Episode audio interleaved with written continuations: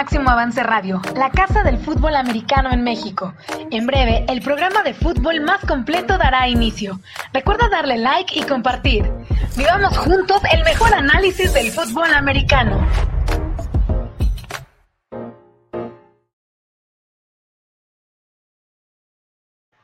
Buenas tardes amigos de Máximo Avance University, bienvenidos a este su programa semanal sobre todas las incidencias del NCAA. Mi nombre es Ian Roundtree y quiero darles la bienvenida, como siempre, a ustedes que nos hacen favor de escucharnos o de vernos, y desde luego a mi compañero en crimen, el coach Ismael Azuara. Coach, ¿cómo está? Bienvenido, buenas tardes. Bien, bien, eh, contento, feliz, la verdad que a pesar del calor que platicábamos eh, eh, fuera de micrófonos, este, es, es, de agradecerse la salud. Ahorita uno de, de, mis, de mis amigos está, tiene problemas con el COVID, está contagiado y está en cama, entonces pues la verdad que se agradece, se agradece la, la salud, este, porque imagínense enfermo y con calor, mejor sano y con calor.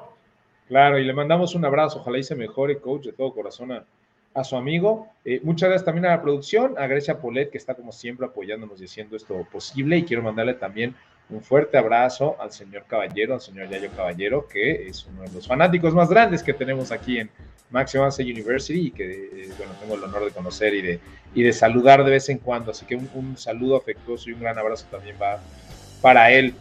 Pues, coach, ya regresamos a estudiar, a scoutear, a analizar lo que va a suceder en la temporada 2022 de la NCAA. Habíamos tenido, como habíamos dicho, esta etapa, ¿no? Analizando las front offices, el draft, los prospectos, ese paso de los jugadores del colegial al fútbol americano profesional del NFL, pero a partir de esta semana regresamos con todo, con los Spring Games, que ya los habíamos podido observar antes de la etapa del draft. Eh, pudimos observar a Alabama, Georgia, Texas A&M, Clemson, Ohio State, por ahí.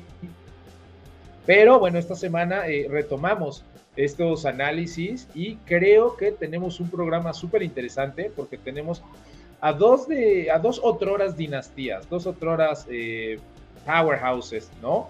Que durante pues, décadas, ¿no? Dominaron el fútbol americano eh, colegial. Estoy hablando de los huracanes de Miami en la década de los noventas con, con, Jimmy Johnson, ¿no? Y, con compañía, eh, los varios de los coaches que, pasaron, eh, Dennis Erickson, ¿no? Por ahí, obviamente, eh, Butch Davis, ¿no? Y a los USC Trojans, que al parecer son el equipo más hype de esta temporada con la contratación de Lincoln Riley, ¿no? Tratará de, regresarlos a la cúspide del fútbol americano nacional. No será fácil, obviamente, ¿no? Las cosas han cambiado desde que Pete Carroll rondaba ahí las, las líneas laterales en Los Ángeles, pero me parecen dos programas que tienen muchísima tradición, obviamente, muchísimos campeonatos nacionales, muchísima afición en nuestro país y más allá de él, y desde luego dos equipos súper, súper interesantes para esta temporada 2022. Absolutamente de acuerdo contigo. Eh, la verdad que viendo sus, Spring Games, este, bueno, eh, un común denominador. Ambos, ambos, este, como bien dices, fueron powerhouse de, de hace, de hace unos años. Eh, y ambos también este año cambian de entrenador. tienen muchas transferencias hacia, eh, hacia sus respectivos equipos, este, cambian la filosofía, se les, se les ve diferente a, eh, a, las dos ofensivas. Exacto, este, ese es el común denominador. Exacto, este, no sé, algo, digo, igual más para Miami la va a tener más, un poquito más complicada, pero... Pero puede ser que USC sea rompedora esta temporada porque eh, trae a 14 transfer, este, y todavía hay, hay varios muchachos que, les encantaría estar en California, entonces, este, pues la verdad que sí, muy interesante, muy interesante lo que tenemos que platicar respecto a este par de programas. Coach, si quiere empezamos por los huracanes de Miami, ¿no? Me parece que, entremos de lleno a, a, analizar lo que está sucediendo allá en Coral Gables, ¿no? Este, esta powerhouse, como usted menciona, con múltiples campeonatos nacionales en la década de los 90, finales de los 80, principios de los 90, eh, una auténtica dinastía, ¿no? Como también lo fue USC en la, en la época de los 2000, pero una dinastía, la de los huracanes de Miami, y que ciertamente ha sufrido mucho en estas últimas temporadas. Eh, cuando se pensaba que estaba regresando poco a poco a la prominencia con, Randy Shannon, ¿no? quien fue otra hora también este, jugador y coach, eh, coordinador ofensivo de ellos, pues el escándalo de nuevo, ¿no? Este, donde son sancionados durante varios años, otra vez muy a la par del escándalo con North Carolina. Pero este, me parece que la contratación de Mario Cristóbal cae como anillo al dedo. Creo que Mario Cristóbal es un entrenador súper respetado. Hay que recordar que él fue head coach de Florida Atlantic durante algunos años. No salieron bien las cosas. Y después parte rumbo a Alabama, en donde fue coordinador ofensivo bajo la tutela de Nick Saban por varias temporadas antes de emigrar a Oregon y obviamente hoy a Alabama. Discúlpenme, a Miami. Pero algo que noté obviamente muy característico de, los equipos de Mario Cristóbal, pero que, digo, tienen el puesto que le gusta coach tres, cuatro meses, no tienen tantas prácticas y por eso siempre decimos que lo más importante en estos programas es la cultura, el cómo se hacen las cosas, el cómo piensan los jugadores, el cómo actúan dentro de un programa y la ofensiva se ve totalmente diferente, súper agresiva, con un énfasis obviamente en la línea ofensiva, porque Mario Cristóbal era coach de línea ofensiva, este, técnica, eh, con muchos sets de doble alas cerradas, incluso con este, seis lineos ofensivos, corriendo el balón frontalmente. Eh, para mí ese es el cambio más importante que vi eh, técnicamente hablando, coach, de los huracanes de Miami. Sí, efectivamente, este, se nota, se nota el cambio de filosofía. No es por, no es por hablar mal, pero realmente Mario Cristóbal como que llega a poner orden, este, trae otras ideas, más diferentes, digamos. Viene de la costa oeste, viene de, de, otro tipo de, cultura, digamos, que en, en, Oregon, y este, pues llega a su, alma mater y eh, hace cambios. Aprovecha, aprovecha que tiene un, gran eh, coreback en la persona de Tyler eh, Van Dyke. ya nos olvidamos de, de Derrick Henry, este, eh, este chico es más alto, más fuerte, más rápido, eh, es doble amenaza, pero no solo es doble amenaza, sino que también es un excelente pasador. Entonces, este, eh, todo esto se combina para, para dar la posibilidad de que Miami se convierta en una ofensiva pro style. Este, en una ofensiva que bien lo comenta, va, va a utilizar mucho sus alas cerradas, va a utilizar personal, eh, eh, ¿cómo se llama? 11 o personal 12, eh, muy, tres, tres receptores nominales en la mayoría de los casos, este, énfasis en la carrera, no sé, un montón de, cambios que se esperan este, y que creo que Mario Cristóbal es el indicado para, este, para, para encabezar este esfuerzo de cambio de la ofensiva y pues eh, vamos, a, vamos a tener algunas sorpresas por parte de estos huracanes de Miami, este Ian. Así es, coach. Eh, y como bien lo mencionamos, creo que hubo un énfasis importante en el juego terrestre. ¿no? Eh, ya la temporada pasada lo habían hecho bien a secas, ¿no? Este, pero, pero Mario Cristóbal obviamente va a querer correr el balón, va a correr el balón eficientemente y está ayudado, usted ya nos dio la entrada por eh, Tyler Van Dyke, este quarterback que muy probablemente se va a colar a la primera ronda del próximo draft. Tiene pues todos los tangibles, digamos, todas las medidas, los measurables y, y las condiciones para hacer una selección de draft. Quizás falta, eso depende de su desarrollo en este último año. Eh, es lo suficientemente móvil y ágil como para ser considerado una doble amenaza en el siguiente nivel. Y eh, lo único que tiene que demostrar es eh, constancia, ¿no? Constancia en, los envíos, porque a veces, de repente, técnicamente comete por ahí algunos errores, pero es muy probable que las Huracanes de Miami cuenten en su ofensiva con dos jugadores que sean primera ronda el próximo año, ya lo menciono, Tyler Van Dyke, el quarterback, y el tackle izquierdo, Zion Nelson, el número 60, que obviamente es el principal guardaespaldas de este quarterback, que como bien menciona, este, yo creo que lo más importante de él es la fuerza en el brazo, coach. Cuando ves el Spring Game, ves ese proverbial brazo NFL, ¿no? Este, esa fuerza en la NFL que son los pases que van de un hash hacia la banda del otro hash, ¿no? Estos famosos outs o deep outs, los, eh, en México los llamamos normalmente escuadras afuera, estas escuadras afuera de 12, 15 yardas de un hash hacia el otro, eh, hacia la otra banda y que los hace sin ningún problema, ¿no? Ese es el proverbial eh, lanzamiento o pase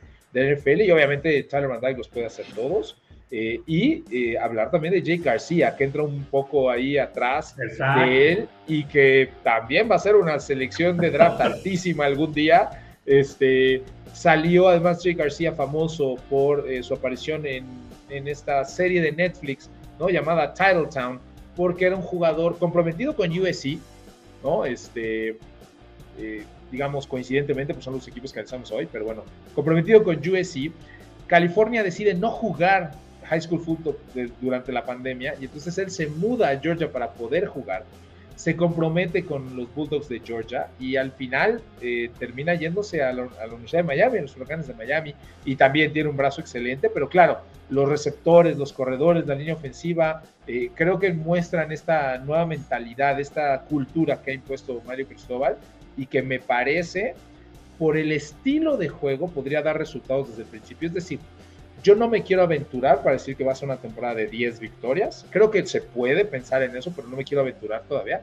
Pero sí creo que va a ser eh, de esos huesos duros de roer. Va a ser un equipo físico, agresivo. Va a ser un equipo que corre el balón, que consume tiempo, que domina eh, posesión de, balón durante los juegos, coach. Y eso va a hacer que vencerlo sea obviamente complicado. Sí, efectivamente. Este, eh, la, la defensiva ese es puede Ser, exactamente. Puede mejorar, puede mejorar. Creo que, que, ese es el área, el área que tiene que trabajar coach eh, Mario Cristóbal, para, para lo cual trajo a cuatro transfer, eh, trajo a Kim Messidor, este tackle defensivo, también trae a, Mitchell Agude, a Caleb Johnson y a eh, Terry Porter los cuatro se espera que sean, que sean este, titulares. Eh, evidentemente sí le vio debilidades a, su defensiva, pero como dice, si es una ofensiva eh, sostenedora de, drives largos, eh, que, que, alcanza a tener posesiones de 10 o 12 jugadas y logra meter puntos, este, va a ser un, hueso muy duro de roeres, de ese tipo de, equipos que nadie quiere enfrentar porque no te dejan hacer nada. Este, eh, y, bueno, pues eh, se le ve, se lo ve bastante bien. A mí me gustó, me gustó realmente lo que vi y me gustó, ¿sabes qué? Eh, un cambio tan notable en tan poco tiempo logrado por coach Cristóbal. Sí, lo que decíamos, coach, la cultura. Sí se ve un cambio de cultura. Digo, obviamente tienen que jugarse los juegos, pero definitivamente se ven más disciplinados, se ven más agresivos, eh, se ven más rápidos en la ofensiva, ¿no? Este, eh, me parece que con Derry King, el quarterback que salió, y con el staff anterior, um, todo era destellos, ¿no? Podían jugar muy bien un juego, muy mal el que sigue, una serie ofensiva, un par de series ofensivas muy buenas, después parecía que nunca habían jugado fútbol americano en su vida, este, y creo que todo eso habla de, concentración, de estabilidad, de cultura, de disciplina, ¿no? Disciplina mental. Eh, entonces me parece que, el cambio es bueno. Y, usted ya nos hizo favor de entrar este, al tema de la defensa. La verdad es que yo veo, no quiero decir mal, pero no bien a la defensa de los huracanes, coach. Eh, creo que tienen muchísimo potencial atlético, se ve rápida, se ve fuerte, pero tienen dos problemas gravísimos se ven con mucha inexperiencia, de ahí los transfers que usted ya mencionó. Obviamente, si, si nosotros pudimos identificar en un Spring Game, pues claro que Mario Cristóbal, que sabe mil veces más, dijo aquí hay problemas, ¿no? Claro. Problemas en defensa. Y segundo, eh, me parece que siempre que hay un cambio de, de coacheo, de un régimen, muchos jugadores también se transfieren fuera de los programas. Y entonces la defensa que yo vi de Miami es extremadamente joven o sea, físicamente no se ven a la par con esos equipos que ya hemos tenido la oportunidad de estar escauteando esta temporada, ¿no? Si los comparamos realmente con las defensivas, no en talento, ojo, eso me queda claro, pero con las defensivas que vimos de Texas AM, con las defensivas que vimos de Georgia, de Alabama, incluso de Clemson, físicamente son mucho más jóvenes los de Miami. físicamente se ven todavía un pasito atrás, ¿no? Con un gran potencial, eh, con un gran talento, sí, pero que definitivamente les falta ganar mucho peso, les falta ganar fuerza, eh, y que en términos de la interacción que tuvieron entre ofensa y defensa es el punto débil sin lugar a dudas. Esa defensa no está donde tiene que estar para pensar en, ser un contendiente nacional. Sí, sobre todo, Ian, este, revisando su, su rol de juego, su schedule, eh, tienen eh, un enfrentamiento brutal en septiembre, 17 de septiembre, nada más y nada menos que contra Texas A&M en Texas, en el Kyle Field. Eh, después... En State College. Así es, comenzando, comenzando octubre, este, reciben a, los Tar Heels de North Carolina y este, bueno, pues enfrentamientos muy difíciles para cerrar su temporada, eh, tanto con los eh, Tigres de Clemson y las Panteras de Pittsburgh en dos juegos, el, penúltimo y el último juego de temporada. Consecutivos, sí. Así es, así es, este, eh, complicado, complicado el calendario, este, y como dices, sí hay, hay eh, muchas interrogantes en la defensiva y bueno, viendo, visto lo visto con respecto a Texas A&M, este, ese enfrentamiento sí luce desigual. Eh, por tamaño, por talento, por velocidad, por fuerza, este, creo que les, van les pueden pasar por encima de una manera bastante, bastante agresiva. Este, pues ya, ya tendrán oportunidad de medirse, porque bueno, pues si también te vas a medir este, mídete contra los mejores, ¿no? Para saber exactamente, para saber exactamente cómo, cómo estás. Entonces, eh, vienen, van a venir de dos, de dos este, juegos muy sencillos al principio y luego enfrentarse a esa potencia que se llama Texas A&M, eh, pues eh, les va a ser complicado definitivamente. Sí, yo así lo veo también, coach. Y bueno, este, en términos muy generales, ese es el panorama que nosotros vemos para, los huracanes de Miami. Yo sí espero una temporada buena, espero una temporada de no menos de siete victorias, ¿no? En, juego de conferencia. Como usted bien menciona, tiene juegos muy complicados contra Clemson, Pittsburgh y North Carolina, pero que tampoco me sorprendería que haciendo bien las cosas pudieran sacar algunos de esos juegos, ¿no? Incluso dos. ¿no? A pesar de no salir como favoritos. Y el juego de Texas A&M sí se ve, se ve muy complicado. Yo no dudo que estemos viendo a los Huracanes de Miami en un juego por un campeonato de la ACC en el 2024 como mínimo. Podrían, insisto, dar un par de perdón, 2023, podrían dar un par de sorpresas en 2022, pero, pero sí se ven un poco más atrás de, de los programas que, que acabamos de mencionar, específicamente de Clemson, obviamente, y de North Carolina Pittsburgh debido a su, a su reclutamiento históricamente pues es un poco más de altibajos, pero, pero definitivamente no espero menos de, siete victorias, ¿no? Y cuando digo no espero menos de siete, estoy tirándole que ganen ocho a nueve, ¿no? Para, para tener una buena temporada. Eh, vámonos a los mensajes, coach. Creo que ya hay bastante gente afortunadamente acompañándonos en el programa. Le vamos a pedir a la dirección, exacto. Muchas gracias a, a Grecia. Dice Manuel Cayo. Hola chicos, gracias por aprender más de college football con grandes expertos como ustedes. Mi duda es, ¿qué partido tendremos en la temporada 2022 como Alabama contra Texas Longhorns o Badgers contra Buckeyes? Bueno, el coach acaba de mencionar uno. Coach, este, si quiere ahondar un poquito más en el comentario de, Texas A&M contra Miami, es uno de los juegos interconferencias que llaman la atención. Sí, sí, sí, por supuesto. Este, y hay, hay varios juegos que llaman la atención. Eh, eh, eh, no, solo, no solo ese, sino déjenme, déjenme poner este, la, el, el calendario total para decirles, por ejemplo, la primera fecha, luego inmediatamente. La primera. Este, sí, tenemos, tenemos varios juegos importantes. Este, no, en Ohio State. Así es. Por ejemplo, eh, también está. Em, eh, ay, lo estoy buscando, perdón, perdón. No, no, no, para nada, no se coach. Este. Eh, Florida State contra LSU, que va a ser en domingo a las 7:30, ese 4 de septiembre, previo, previo a, este, a la, al inicio de la temporada de la NFL, cuando todavía se pueden hacer eh, juegos en domingo. Este, y después en la semana 2, me parece que la semana 2 viene más cargadita de juegos importantes, este, interconferencia, eh, bueno, ya dijeron Alabama, Texas, este, pero también, eh, sobre todo al final está eh, Baylor contra BYU, que va a ser, va a ser interesante. Este, yo tengo muchas ganas de ver a cómo viene eh, Pittsburgh, eh, Tennessee en Pittsburgh va a estar también interesante. North Carolina contra Georgia State. Este, no sé, hay, hay muchos, muchos. Este, hay varios, déjenme, hay varios. Déjenmelo de tarea para la semana que entra. Eh, bueno, así, en la segunda, en la segunda semana está Iowa State contra Iowa. Este, también importante, importante. Déjenmelo, déjenmelo de tarea y para la semana que entra les traigo los tres más atractivos de juegos eh, por semana, este, para que los vayan este, haciendo en su agenda. ¿Les parece? Gracias, coach. Dice Indira Guzmán, saludos. La mejor hora de la semana porque comentar cualquiera, pero experto solo aquí. Gracias, señor Ramsey, coach Azuara, cada emisión.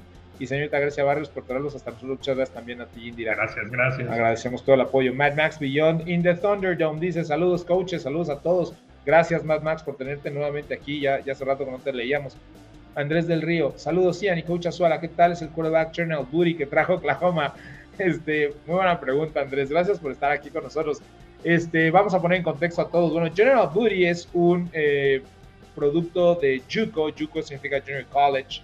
Eh, es, es, no es que sea muy difícil explicarlo, pero yo les diría que es como una intermedia. Hagan de cuenta que la intermedia en Estados Unidos es un junior college. Son jugadores que no tienen principalmente las calificaciones, es el punto número uno, y a veces el nivel, no se han desarrollado lo suficientemente bien como para obtener becas en la NCAA y entonces van a una escuela, no es así como preparatoria, por así decirlo, no de nivel preparatoriano, sino como una escuela preparatoria para la universidad y el fútbol americano y se llaman junior colleges. Entonces, General Booty es un transfer que acaba de obtener Oklahoma y que es un coreback rankeado cuatro estrellas. Eh, obviamente, Oklahoma me parece que va a empezar, no a sufrir, sería una exageración, pero a tener un poquito más de problemas reclutando corebacks de alto nivel ahora que ya no está Lincoln Riley.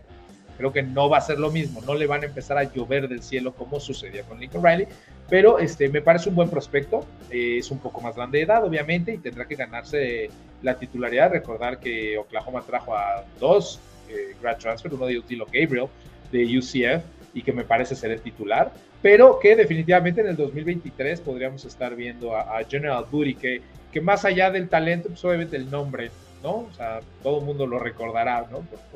No es un apodo, ojo, se llama General Booty. Entonces, este, por eso digo que muy buena pregunta este, por parte de nuestro amigo Andrés. Dice Jorge Luis Canales González, saludos. Perdón, perdón, este, analizando, analizando el portal de transferencias, eh, según esta página eh, de 24-7 Sports. 24-7. Así es, este, Oklahoma está en el eh, top 5, adentro del top 5 en, en rankings de, de transfer. Transfer, sí, claro. No le ha ido tan mal, pero creo que sí va a batallar en la posición de coreback. Ya no va a ser lo mismo que con Lincoln Riley. Exactamente, sí creo que, les va a costar un poquito más de trabajo, porque además Brett Venables, su nuevo head coach, es un coach eminentemente defensivo. Así es. Y, y, sí cambia el, enfoque, el approach, la, la, perspectiva cuando el head coach es ofensivo que defensivo. ¿No? Seguramente van a reclutar a los mejores defensivos, que siempre fue el talón de Aquiles de Oklahoma, pero bueno, no sé si colarse. Eh, feliz miércoles también para ti, Jorge Luis Canales González, eh, desde Gómez Palacio, como siempre, desde allá la comarca lagunera, les mandamos un abrazo y un beso. Daniel García comenta, esperemos que Cristóbal le regrese algo de credibilidad a los Hurricanes, porque este draft pasado, solo un pick en séptima ronda, fue lamentable. Sí, sí, sí, que parte del problema donde se ve la caída del nivel de las universidades es en el draft, y cuando no están siendo seleccionados sus jugadores, eh, obviamente habla de una falta de desarrollo más que de talento y creo, en una opinión muy personal, que es peor la falta de desarrollo que de talento. Eh, el ejemplo clásico o histórico es la Universidad de Texas, que por estar enclavada donde se encuentra, talento siempre va a tener. Reclutas 5 y 4 estrellas siempre va a haber en Texas. Pero el hecho de que no estén llegando a la NFL y que no se estén desarrollando ha sido un problema. ¿no? Entonces, este, esperemos que, que Cristóbal logre regresarlos a los primeros lugares. Joel Pérez nos dice, coach, casi no ve fútbol universitario, no sé por qué medio verlo. ¿Qué me sugieres? Coach, ¿qué le sugeriría a Joel, que es eh, neófito en fútbol americano universitario? Bueno, pues para empezar, Joel, eh, se ve poco fútbol, más bien, las cadenas mexicanas transmiten poco, Fútbol, poco fútbol americano. Este, eh, yo te recomendaría que buscaras a, Marca Claro, Claro Sports, en YouTube, los, eh, los sábados a las 2.30 de la tarde. Ellos tienen el juego de CBS, que es un juego de prime time, este, siempre. Y por la noche, si tienes eh, cable, eh, busca los juegos de ESPN en ESPN 3, que es por, normalmente por donde los, los transmiten. Este, eh, y, bueno, también, también, la verdad que no estoy recomendando la piratería, pero si buscas en YouTube con un poquito, con un también poquito se puede. de, así es, de, ganas de encontrar, este, vas a encontrar un montón de, juegos de, de colegial a cualquier hora, los sábados de otoño, a cualquier hora encuentras juegos de colegial, a cualquier hora, pero bueno, aquí en México, insisto, marca claro sábados a las 2.30 de la tarde, eso sí, te lo aseguro, lo encuentras en YouTube, 2.30 de la, tarde, de la tarde con el mejor juego de la semana de la CBS. Ah, y este, ESPN, como usted dice, sábados de la noche. Eh, dice India Guzmán, duda, quizás un poco fuera de tema, ¿se han hecho spring games entre equipos o siempre ha sido igual? De ser no, es por reglamento, más o menos.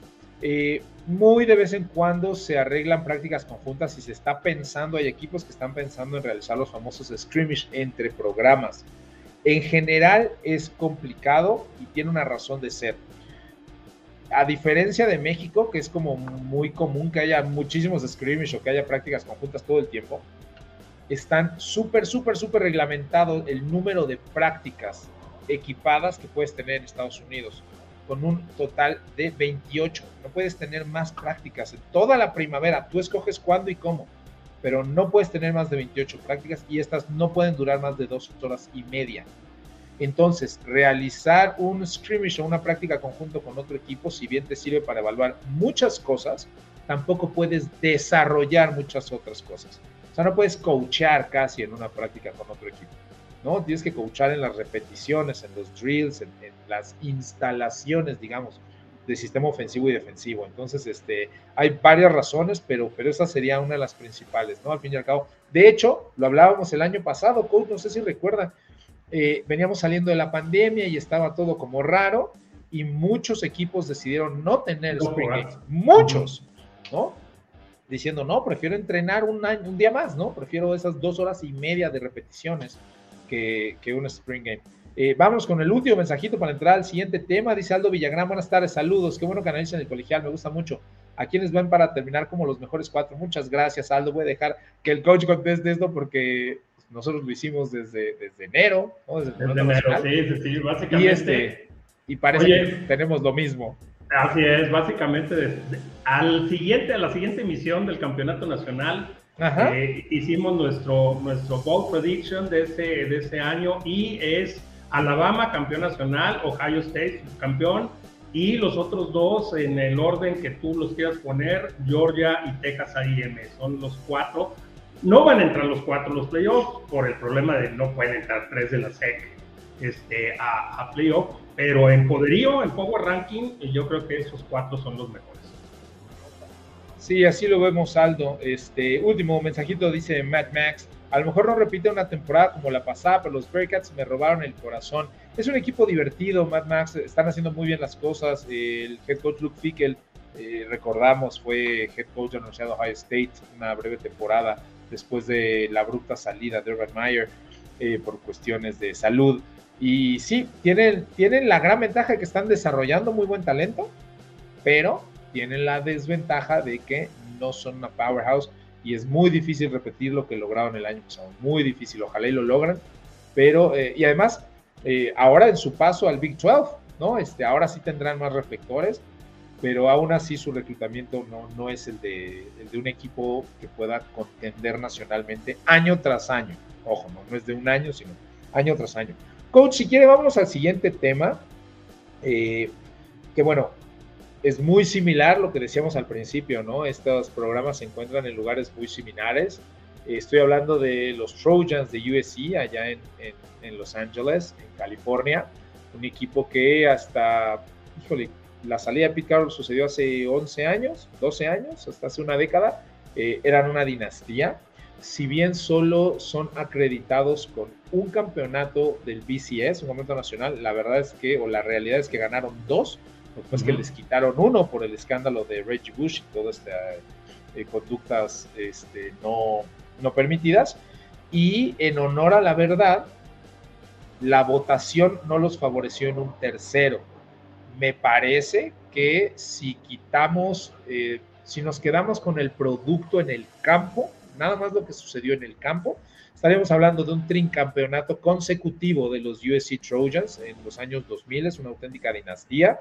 ¿No? Por donde pasaron en ese sí, en, ahí sí, producción, eh, productor de, muchísimos quarterbacks que tenían de todo, ¿no? Como Alabama hoy en día, pero, pero los Mark Sánchez, este, los eh, Matt Leinert, los este, Carson Palmer, los Barclays, los, ¿no? Sacaban y sacaban y sacaban quarterbacks ahí en USC Pete Carroll, pero que, bueno, ahora empieza una nueva etapa con Lincoln Riley y eh, a golpe de primer vista, y ahorita entraremos ya a lo técnico, coach, vi un equipo, y no, no quiero ser alarmista, pero vi un equipo muy similar a lo que ha sido de la mano de Lincoln Riley Oklahoma en las últimas temporadas, con una muy buena ofensiva, muy buena, ¿no? Este, muy eficiente, pero con una defensiva que obviamente está atrás del nivel que mostró la ofensiva. Sí, sí, sí, sí, eh, coincido eh, absolutamente con ese análisis. Este, a mí me llamó la atención algo que no, digo, me llamó la atención y no me gustó, el ver salir a Caleb Williams, este, este chico procedente, transfer de, de Oklahoma que viene atrás de su coach, con una rodillera del tamaño del estadio. Dije, ah, caray, este, yo no sabía que estaba, que estaba lesionado de la rodilla. Este, me llamó la atención porque el año pasado con Oklahoma no lo vi, no lo vi con, con ese tipo de, artilugio, este, eh, protegiéndole ahí eh, su rodilla izquierda. Este, eh, y otra cosa, al principio como que salió lampareado, decimos en el rancho, este, como que lo vi, este, como que no se ubicaba ahí en el coliseo, este, ya después pasó el primer drive y, ya entró en, tranquilidad, empezó a mostrarse como lo que es, un gran coreback, este, y pues una ofensiva espectacular, tipo Air Raid Offense, este, utilizando muchos conceptos aéreos, eh, mezclándolos con, con, con eh, fuego terrestre por fuera, básicamente, este, sí, una ofensiva muy, muy, este, muy atractiva, eh, pero que eh, a mí sí veo la defensiva no al nivel, no es un equipo balanceado, ni mucho menos, pero en la conferencia donde se van a desarrollar, este... Exacto. Pues tampoco es de gran importancia, ¿eh? realmente yo los veo como súper favoritos. Y hablando del, del, del mensaje de Matt Max, hace un momento que, que le robó el corazón, que le robó el corazón este, los Bearcats. Eh, mira, te voy a recomendar, este, Matt Max, hazle como yo para no sufrir. Este, yo le voy a Oregon, ese es mi, mi, equipo, me encanta Oregon, me encantan sus colores, me encanta su filosofía, lo que tú quieras. Pero cada año elijo a un equipo para seguir. Este, este año el equipo que elegí es USC y de hecho los pongo por encima de Oregon, ¿eh? Realmente, este, yo pienso que va a ser un gran año para USC. Lincoln Radley le cambia, le cambia algo muy similar a Mario Cristóbal, le cambia la cara a USC en, en muy pocos meses. Se ve un equipo diferente, se ve más espectacular. Este, no sé, yo estoy entusiasmado por estos troyanos. Ojalá, ojalá en algún momento puedan volver por esas antiguas glorias de principios de este, de este milenio. Y coach, me parece que dio en el clavo en parte del análisis, este, la conferencia le favorece muchísimo más a USC que a Miami. Es decir, Eh, si jugaran un juego el día de hoy, yo los pondría a USC ligeramente por arriba de los huracanes de Miami por la cuestión de la defensa. Yo sí vi muy mediana, ¿no? A la de Miami, creo que la de USC es, mejor defensa el día de hoy. Eh, desde luego el genio de, Lincoln Riley sí pesa, ¿no? La genialidad de Lincoln Riley con esa ofensiva. Eh, si bien Tyler Van Dyke es un extraordinario jugador y va a ser una primera ronda, creo yo, eh, desde luego Caleb Williams está ahí con él, ¿no? Es, es, probablemente incluso con mayores cualidades que Tyler Van Dyke. Y la llegada de Mario Williams, este receptor número 4, que va a ser el terror del Pac-12, como fue el terror en Oklahoma de, las defensivas del Big 12. Entonces, este, creo que va por ahí, pero lo que usted dice es lo correcto. Realmente tienen a un contendiente muy serio en Oregon para ser campeón del Pac-12, pero incluso la caída de Washington, el cambio de, head coach ahora con Kalen DeBoer y la baja drástica de nivel que ha experimentado la conferencia en estos últimos cinco años, ¿no? El desplome de Stanford, eh, la, baja de juego de Cal, eh, Oregon State hace las cosas bien, pero un nivel por debajo de los demás. Eh, ya no está Mike Leach en, Washington State, que podía ser una sorpresa. Este, entonces, por ejemplo, no se me hace descabellado pensar que USC podría ser campeón del Pac-12 desde este año, como usted lo menciona.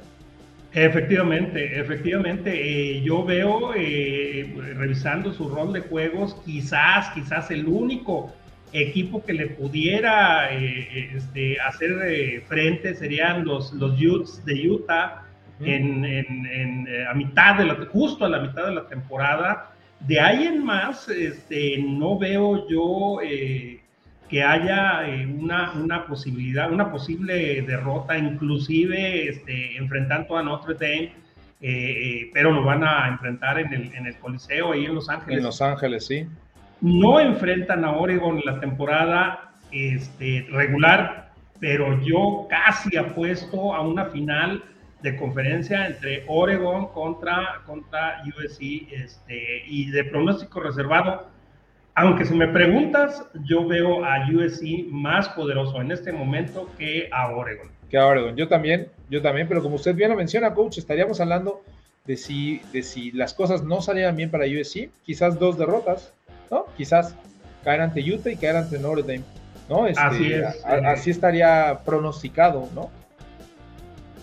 Así es, así es, ese es el, los que pudieran ser tropiezos, pero ni siquiera los veo como tropiezos a mí me gusta Notre Dame, pero, pero yo pienso que con esta nueva filosofía de USC este, va a ser espectacular y eh, equipos con defensiva débil este, van a estar eh, propensos a, es, una, una ofensiva tan explosiva eh, como la que encabeza Lincoln Riley y con Caleb Williams y esta, esos cuatro, cuatro receptores, Terrell Bynum, Mario Williams, este, Tag Washington, Gary Bryan, este, eh, Bryce Brandon, este, este chico de tercer año también de transfer, 14 eh, transferencias tienen eh, en el equipo, este, y otros, otros que se nota que, que también trajeron transferencias para, para la defensiva.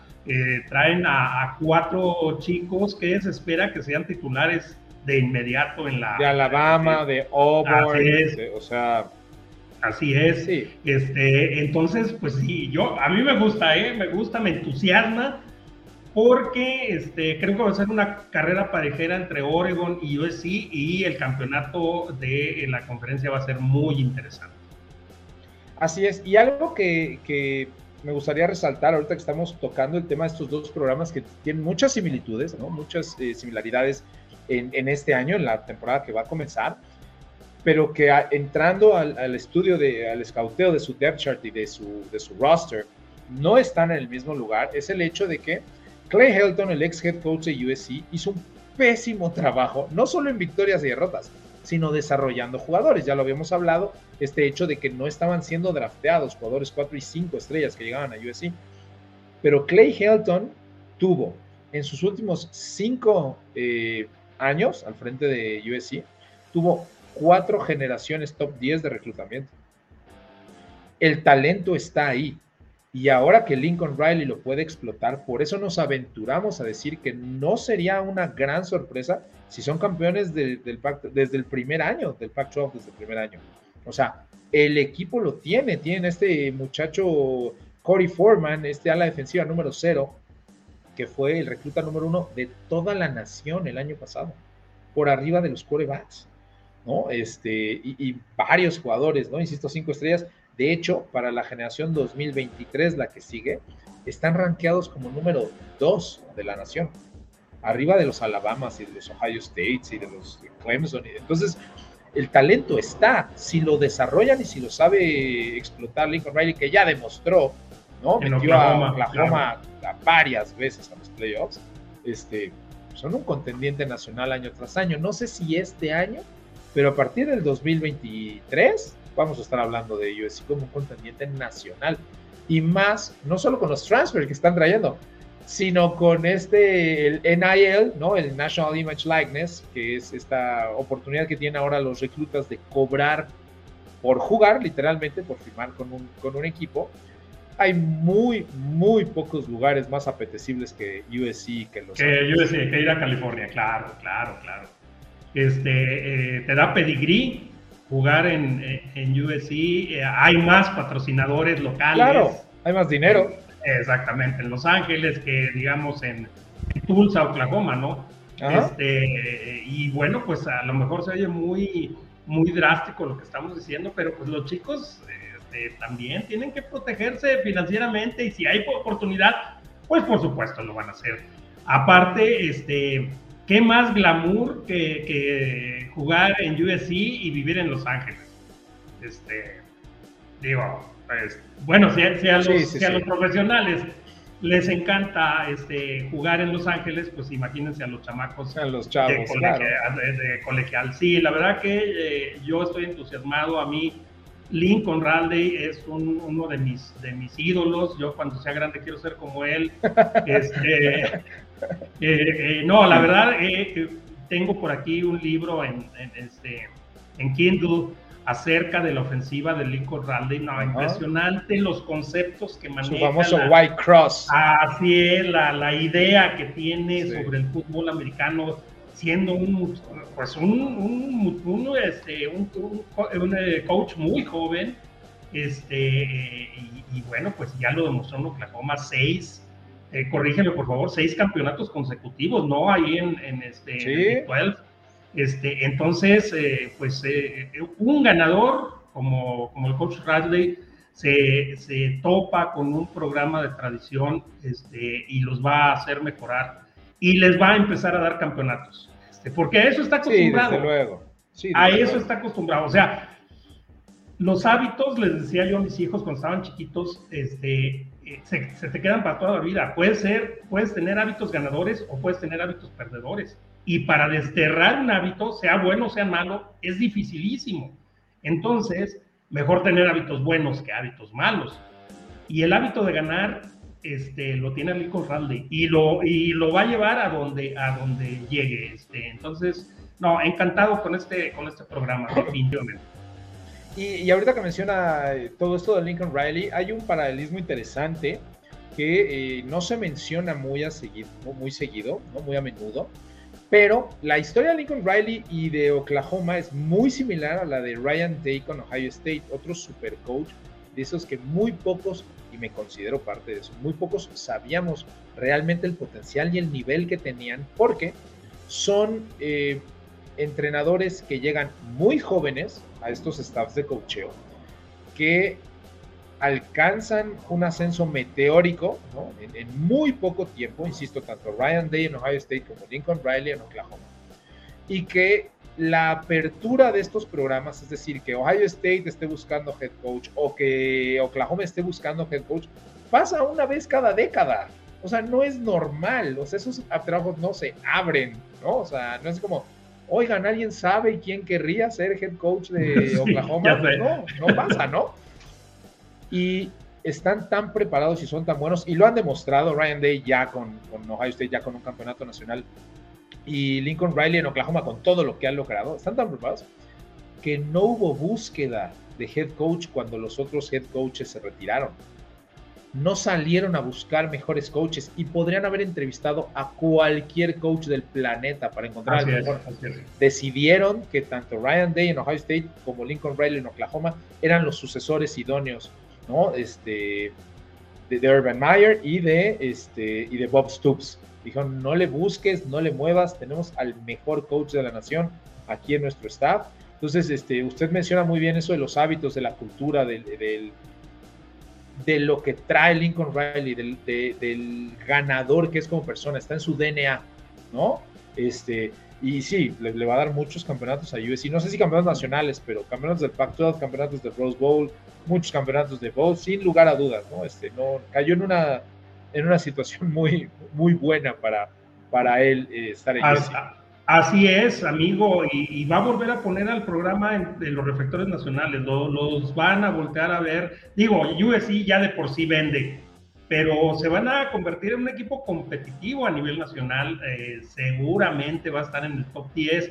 Vamos a estar hablando de ellos, vamos a estar eh, continuamente eh, comentándolos y este y pues eso es la filosofía ganadora de Lincoln Radley y luego, obviamente, pues es como un imán para los muchachos. Es, un círculo virtuoso. Así es, así es. Entonces. Y, este, y háganle, y háganle caso al coach Azuara. Háganle caso al coach Azuara. Les voy a platicar una cosa.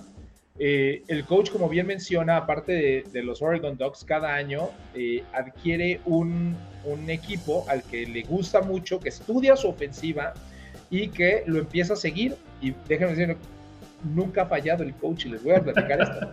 El año pasado el coach, empezando la temporada, adoptó, por así decirlo, a Ole Miss. Vean la temporada de Ole Miss. Hace dos años, el coach adoptó a Iowa State. Así es. Vean la temporada de Iowa State.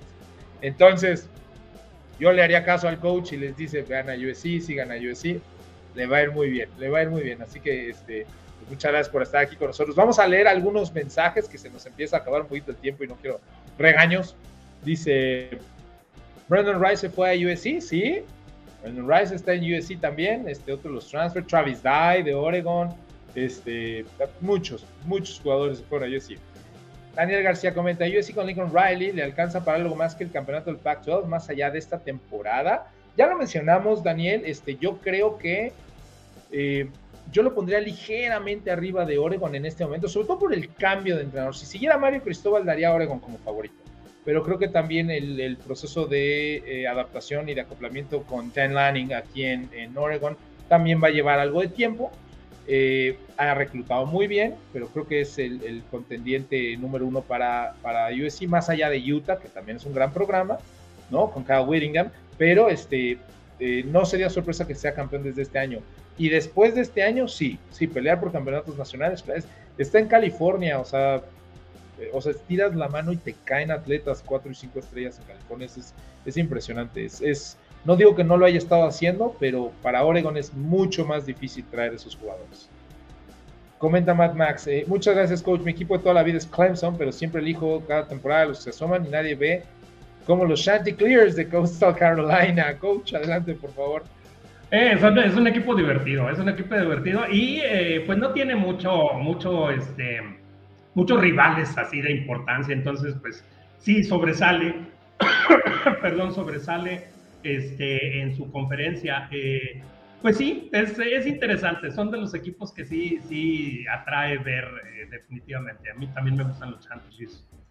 Claro, creo que además el coach Cheney ha hecho un gran trabajo en Carolina. Y ojo, tiene un coreback que va a ser drafteado el próximo año no sé si muy alto, ¿no? Falta que juegue la temporada, pero el quarterback de Coastal Carolina va a estar en el NFL eh, en la siguiente temporada, en el 2023. Este, estamos hablando de Grayson McCall, ¿no? Muy buen quarterback. Gustavo CG comenta, hola, ¿y creen que algún día Lincoln Riley llegue a la NFL? No. Yo también lo veo difícil.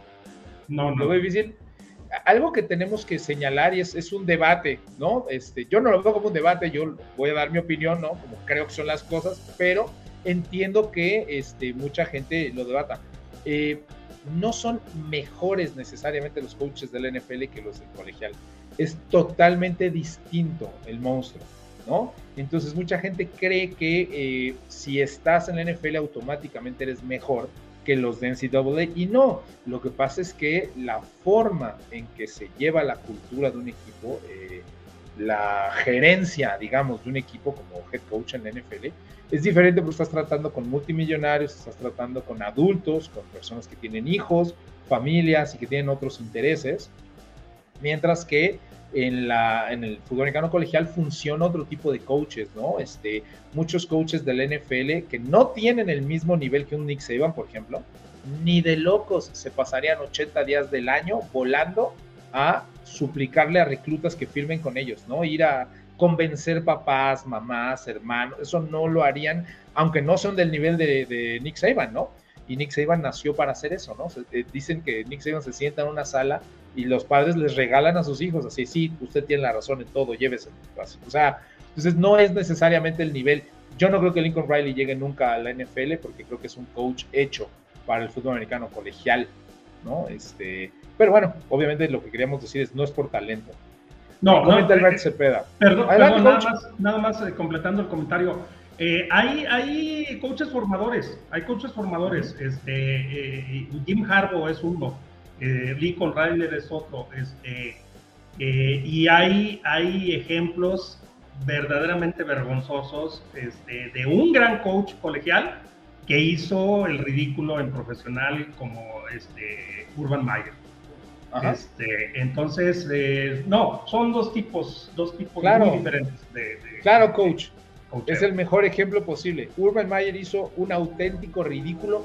Puede ser catalogado como el peor head coach en la historia de la NFL. Ojo, de verdad no estoy exagerando. Podría ser catalogado como el peor head coach en la historia de la NFL, lo que pasó con Urban Meyer. Y Urban Meyer es un coach top 5 en la historia del fútbol americano colegial. Es un genio, ¿no? O sea, entonces no es cuestión de nivel, es cuestión de cultura. Eh, comenta Matt Lincoln Riley es muy bueno, pero le puede pasar como a Nick Saban cuando se fue a los Miami Dolphins, desde luego, desde luego, no, yo no creo que lo deje para el NFL. Y el principal problema, el principal, este, vamos a abrir así rapidísimo este tema de Nick Saban en los Dolphins. Nick Saban quería de agente libre a Drew Brees, sus eh, doctores no permitieron que el equipo le diera un contrato a Drew Brees. Drew Brees sale de Miami ese día, vuela a Nueva Orleans, firma el siguiente día y en menos de tres años eh, Drew Brees había ganado un Super Bowl con los Santos de Nueva Orleans, que ahora son buenos, pero recuerden lo malo fueron los Santos históricamente, todas su eran pésimos, ¿no? Nick Saban se tiene que quedar y firmar con Cole Pepper, el, el otro eh, coreback de los Vikings de Minnesota, y cuando se abre la oportunidad de volver a tener un powerhouse eh, colegial como es Alabama, les dice hasta aquí. O sea, eso de, de, que si no tienes coreback en la NFL no puedas ganar, o sea que yo soy uno de los mejores coaches en la historia del fútbol americano y no puedo ganar en la NFL, porque si no tienes coreback no puedes ganar. No, eso no le parece a muchas personas, ¿no? Y, este, regresa y bueno, Nick Saban es ahora una leyenda viviente. Así es. Eh, Elbert Cepeda comenta un gran saludo. Ian y Coach Azuela, pues muchas gracias, Elbert. Te apreciamos mucho tu tiempo, sobre todo estar por acá. Mariana Vega, hola Mariana, saludos desde Puebla. Este, muchas gracias. Gracias por el apoyo. Saludos, saludos, besitos a, mi mujer de nosotros. Gracias, Mariana. Este, y pues bueno, coach, ahora sí estamos casi por llegar al final de la transmisión. Y este, estábamos mencionando, ¿no? Que ahora afortunadamente ya podemos, no porque no nos guste, ¿no? Pero estábamos inmiscuidos en esta onda del draft y de las front offices, pero que, bueno, empieza para nosotros lo emocionante, ya estamos eh, cruzando la mitad del mes de mayo, el fútbol americano colegial empieza una o dos semanas antes de la NFL, ¿no? Unos 10, 12 días antes de la NFL, entonces a finales de agosto ya tenemos juegos y obviamente seguiremos eh, analizando los Spring Games que creo que llevamos seis apenas, u ocho, ¿no? Seis apenas, este, seis, seis, seis. Estamos tratando de, retomar eh, el ámbito de, la NCAA. Hay equipos súper, súper interesantes. Si ustedes gustan que, que vayamos metiendo en las transmisiones algunos de sus equipos favoritos, este, seguramente lo haremos. Váyanos dejando comentarios y mensajes de a quienes gustaría. El año pasado, por ejemplo, nos pedían mucho a BYU, ¿no? Tenemos por ahí varios aficionados de BYU. Pero bueno, obviamente estaremos eh, analizando, sobre todo como, como lo hicimos hoy, equipos interesantes, equipos que uno no pensaría, ¿no? Que, que eh, USC ha sido terrible en los últimos 10 años, ¿no? Realmente terrible. Entonces, este, eh, afortunadamente se ve una luz al final del túnel y por eso eh, el análisis de este programa, pero este, estaremos analizando a, los mejores equipos, a esos top 25. ¿eh? nos falta entrar de lleno al, al Big Ten también.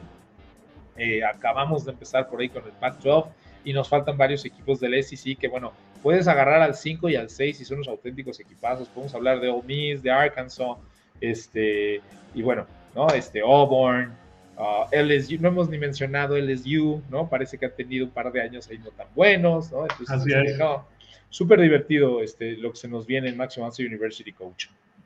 Sí, claro, claro. Este, eh, la NCAA es una fuente inagotable de talento.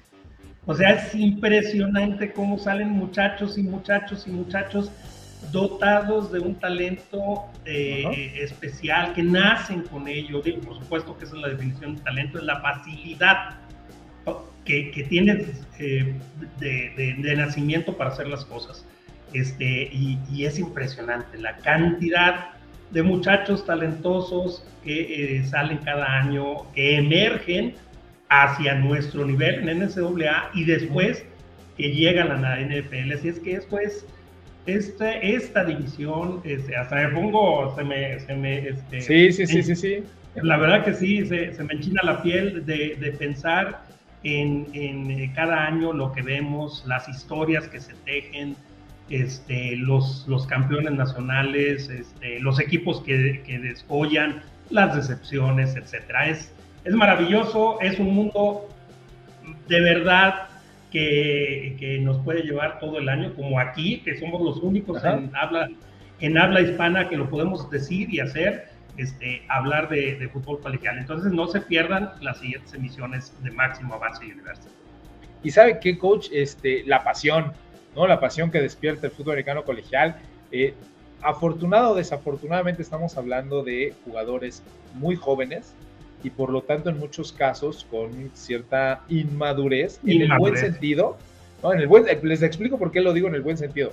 Eh, inmadurez aún, porque cuando tú ves un juego de NFL, si bien es cierto que es el mejor nivel del mundo, termina el juego o, termina el, espectáculo y estás hablando de hombres, estás hablando de personas de 30, 32 años, con hijos, que entienden que este, pues, que es un juego, ¿no? Y que terminan y se van a su casa, a su mansión y se suben a su Ferrari y están tristísimos y después cuesta meses este, levantarse. Sí, pero, pero por la edad tienen la capacidad de darle eh, un, sentido en su justa medida al juego. A estos mocosos de 20, 21 años se les va la vida en el juego, ¿eh? o sea, salen a morirse en el campeonato nacional. Para ellos no hay mañana lo más importante que tiene en su vida es ese minuto, ese instante, esa jugada, ese campeonato, ese día. ¿no? O sea, la pasión con la que se vive el fútbol americano colegial, la pasión con la que se juega el fútbol americano universitario, no es comparable ni siquiera con la NFL, a pesar del más alto nivel técnico y atlético que tienen los jugadores de la NFL.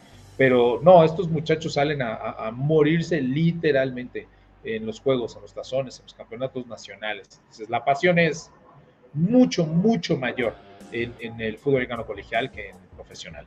Coach, estamos llegando al final de esta emisión de Máximo Avance. Le agradezco mucho que, me haya acompañado, como siempre. Ya estamos a punto de cumplir los 10 años, estamos de plácemes.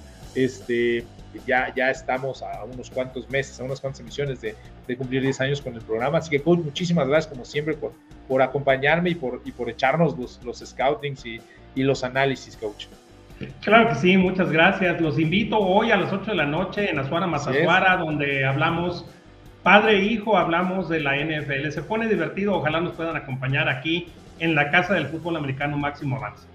No se lo pierdan, Azuara Mazazuara, eh, todos los miércoles 8 de la noche, por favor, este, eh, échenle, échenle una, una visitadita. Muchas gracias también en los controles a Grecia que hace posible este programa, la producción, desde luego a todo el equipo Máximo Avance, la Casa del Fútbol Americano en México, eh, donde pueden no solo escucharnos y ver este programa, sino sus repeticiones en todas las plataformas. Ahí sí tenemos todas las plataformas habidas y por haber, este, principalmente obviamente YouTube, ¿no? Pero bueno, se sube el programa a Twitter, este, Facebook Live y, lo que ustedes gusten y manden. Así que muchísimas gracias a ustedes por su tiempo. Mi nombre es Ian Roundtree. Nos vemos la próxima semana en Avance University como siempre cada miércoles a la una de la tarde. Así que eh, deseándoles lo mejor, me despido. Muchas gracias.